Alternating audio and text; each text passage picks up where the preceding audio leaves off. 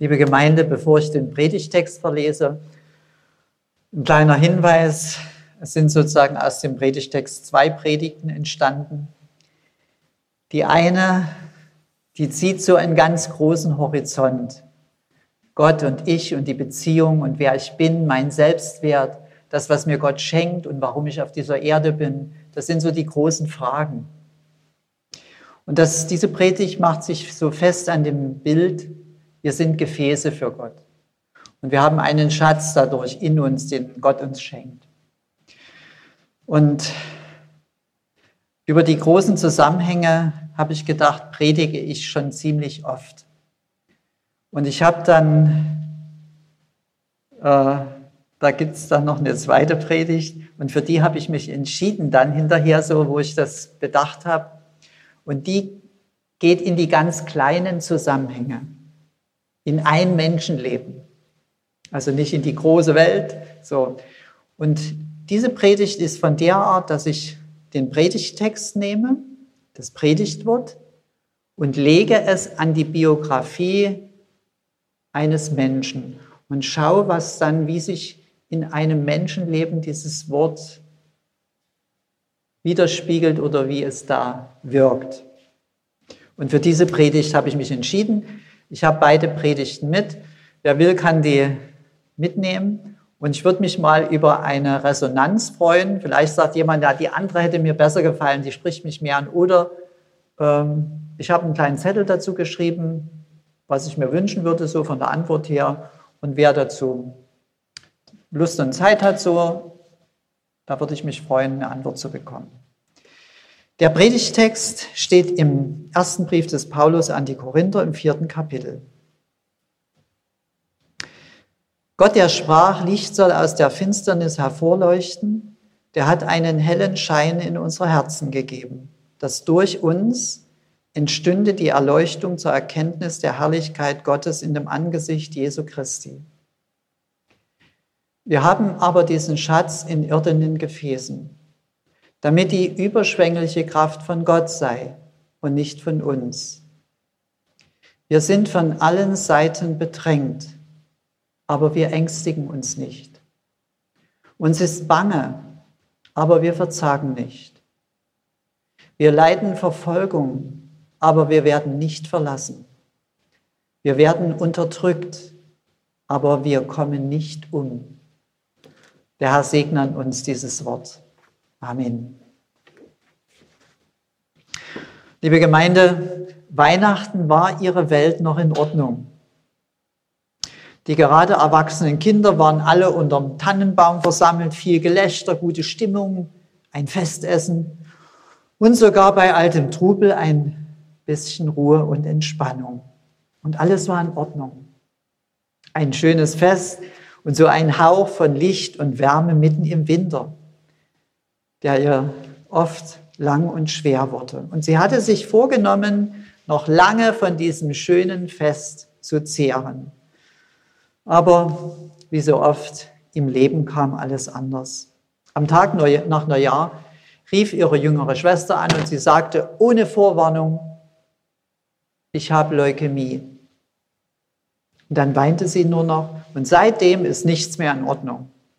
Sorge und Angst belasten sie. Am Tage keine Kraft, da fühlt sie sich manchmal so wie mit Bleigewichten beschwert. Und in der Nacht manchmal Panikattacken und wenn sie aufwacht, dieses stundenlange Grübeln. Und der Glanz von Weihnachten und das Licht sind verblasst. Und da ist kein Licht, das in der Finsternis hervorleuchtet, wie unser Predigtwort sagt, und einen hellen Schein in das Herz gibt. Sind das alles nur schöne Worte? Nur Illusion, die dann in so einem Ernstfall nicht weiterhilft. Also keine Erleuchtung oder gar Erkenntnis Gottes, wie Paulus schreibt. Und in ihr ist ein sehr großer Zorn, eine Verwirrung und ein Zorn auf Gott diese Frage, wie kannst du meine kleine Schwester nur so leiden lassen? Was bist du denn für ein Gott? Und dann gibt es wieder Tage, da kann sie das leichter ertragen, wenn aus dem Krankenhaus eine bessere Nachricht kommt. Oder wenn sie früh aufwacht und merkt, sie hat ein paar Stunden geschlafen in der Nacht. Also wenn das zarte Pflänzchen Zuversicht trotzdem keimt. Und dann kann sie mit Paulus auch fühlen und sagen, wir leiden Verfolgung, aber wir werden nicht verlassen. Wir werden unterdrückt, aber wir kommen nicht darin um. Und sie denkt viel, viel mehr an, als früher an ihr eigenes Leben, an ihre Kindheit. Geboren 1937. Sie war das vierte von fünf Kindern und die Eltern hatten eine kleine Landwirtschaft. Und sie wächst als Kind im Krieg auf, das gehört zu ihrem normalen Alltag. Und die Mutter sagt morgens, bevor die Kinder zum Spielen ins Dorf gingen, wenn die Tiefflieger kommen, werft euch in den Graben oder unter die Hecke und bete zu Gott, dass er dich beschützt. Sie erinnert sich, damals hatte sie zwar Angst, aber sie fühlte sich nicht bis ins Mark erschüttert, so wie jetzt. Sie fühlte sich von Gott trotz der Bomben beschützt. Ihr späteres Leben hat sie manchmal viel mehr verzagen lassen, obwohl die äußere Bedrohung des Krieges vorbei war.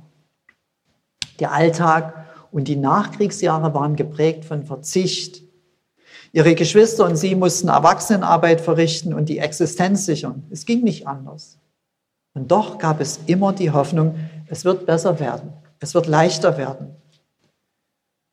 Bedrängt, aber nicht verzagt, so in etwa. Die bisher schwerste Zeit ihres Lebens begann, als die älteren Geschwister vom Hof gingen. Sie lösten sich vom Hof, gründeten eigene Familien. Und dann das. Fast zur gleichen Zeit verstarb ihr Bruder bei einem Arbeitsunfall. Und bei diesem Gedanken spürt sie heute noch den Schmerz am ganzen Körper, erinnert das Weinen. Das wollte gar nicht mehr aufhören. Und sie sieht noch das Bild ihrer jüngeren Schwester am Grab, ganz so blass und durchsichtig und das viel zu große schwarze Kleid. Und auch an dem Tag die Eltern. Sie sieht sie, wie sie von einem Tag auf den anderen alt und gebrechlich geworden waren. Aber sie blieb bei den Eltern. Auch als das die jüngere Schwester zu Hause nicht mehr aushielt. Und sie machte die niemals endende Arbeit. Und erinnert sich, sie war oft einsam und verzweifelt. Die Zukunft erschien ihr damals düster kein Hoffnungsschimmer, kein Licht von Gott.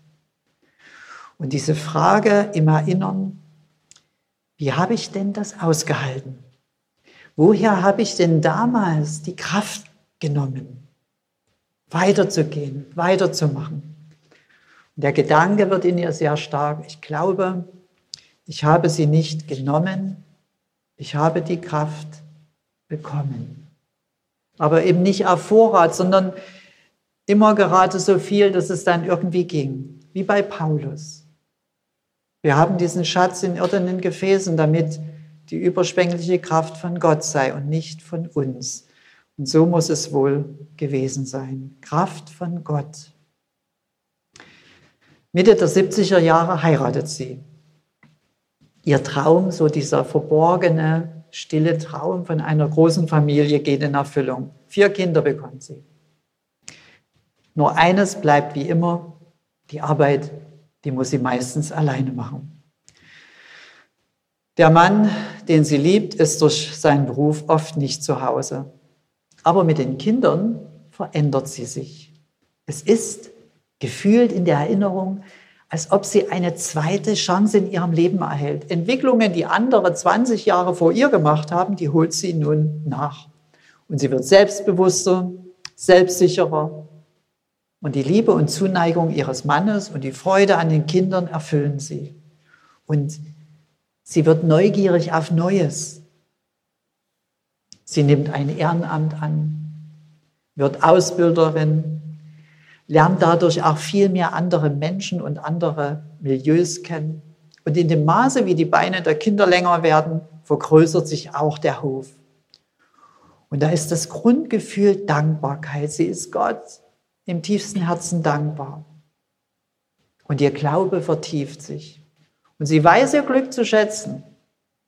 Und sie wird in dieser Zeit zu einer regelmäßigen Gottesdienstbesucherin. Und Sie fühlt sich von Gottes Licht angestrahlt, so von Gott erkannt und angenommen. Und in diesen Jahren ist sie mit sich und mit Gott eins. Und sie weiß wohl, so wie es Paulus auch weiß, dass sie diesen Schatz in einem zerbrechlichen Gefäß, in einem örtlichen Gefäß hat, damit die überschwängliche Kraft von Gott sei. Und erinnert sind das die besten Jahre, die ihr Gott geschenkt hat. Und nun sind die Kinder mehr oder weniger erwachsen. Die haben jetzt ihre eigenen Ideen und Vorstellungen, wie das Leben zu sein hat und was sie vom Leben wollen. Und sie merkt, es ist jetzt schwerer, in der Familie Frieden zu halten. Denn beide Söhne möchten den Betrieb weiterführen, aber der Hof gibt nur einem eine sichere Existenz. Und wie soll dieses Dilemma jetzt entschieden werden? Genauso die Töchter, die fühlen sich nach Ende ihrer Ausbildung erst recht vor die Tür gesetzt. Wie soll das weitergehen? Und da gibt es viel, was sie Gott zu fragen hat. Und dann auch die Erkenntnis, die ihr nach und nach immer deutlicher wird, dass sie ihren Kindern nicht einfach ihren Glauben und ihre Einstellung zum Leben weitergeben kann. Die gehen andere Wege. Und sie merkt, dass sie das loslassen muss. Und loslassen ist eine Kunst, die ihr nicht besonders liegt und die aber nun von ihr durch das Leben gefordert wird. Und da Dadurch fühlt sie sich jetzt von allen Seiten bedrängt und überfordert. Die Kinder, die ihr aus der Hand gleiten. Die wirtschaftliche Entwicklung des Hofes hin zur Massentierhaltung, was sie gar nicht gut findet. Die Schwester, die todkrank ist. Und das Eingeständnis, ich bin von allen Seiten bedrängt. Lieber Gott, das ist mir jetzt zu viel. Ich habe Angst, mir ist bange. Und manchmal denke ich, ich verzage. Ich habe keine Kraft, mit all dem irgendwie umzugehen. Aus dem Zorn auf Gott nach den Tagen an Weihnacht und Neujahr wird ein Bitten und Flehen. Dieses Gebet, Gott, verlass mich nicht. Erhöre mein Gebet. Gott, lass mich nicht aus deiner Hand gleiten. Und dann sieht sie noch etwas vor sich. Sie ahnt und weiß es ganz sicher, es ist so diese sichere Herzensahnung, dass es an der Zeit für sie ist, tapfer und aufrichtig dem Sterben und dem Tod der eigenen Vergänglichkeit ins Auge zu blicken. Und sie kann das irgendwie kaum aushalten, dass alles Hof und Kinder und das eigene Älterwerden und da weint sie viel. Aber irgendwann gibt es keine Tränen mehr. So wie, als, wär jetzt, als wären sie alle geweint. Aber die vielen Tränen haben für sie drei Erfahrungen nach oben gespült. Die eine ist aus der Kriegskindheit. Mutters Worte. Spring in den Graben und bete zu Gott. Und sie übersetzt sich das in ihren Alltag so. Tue, was du kannst und bitte Gott um Hilfe. Die zweite Erfahrung, die sie, wo sie weiß, sie wird mich begleiten, das ist nach dem Tod ihres Bruders. Gott gibt dir die Kraft nicht im Voraus, sondern er gibt dir nur so viel, wie gerade nötig. Und die dritte Erfahrung, die in ihrem Herzen so hervorkommt, wenn sie an ihr Leben denkt, mein ganzes Leben ist Gott mir treu gewesen. Und er wird mich auch jetzt nicht verlassen, egal was noch kommt wie bei Paulus. Uns ist bange und wir verzagen nicht. Wir werden bedrängt, aber wir kommen nicht um. Amen. Und der Friede Gottes, der höher ist als unser Denken, Bewahre unsere Herzen und Sinne in Christus Jesus. Amen.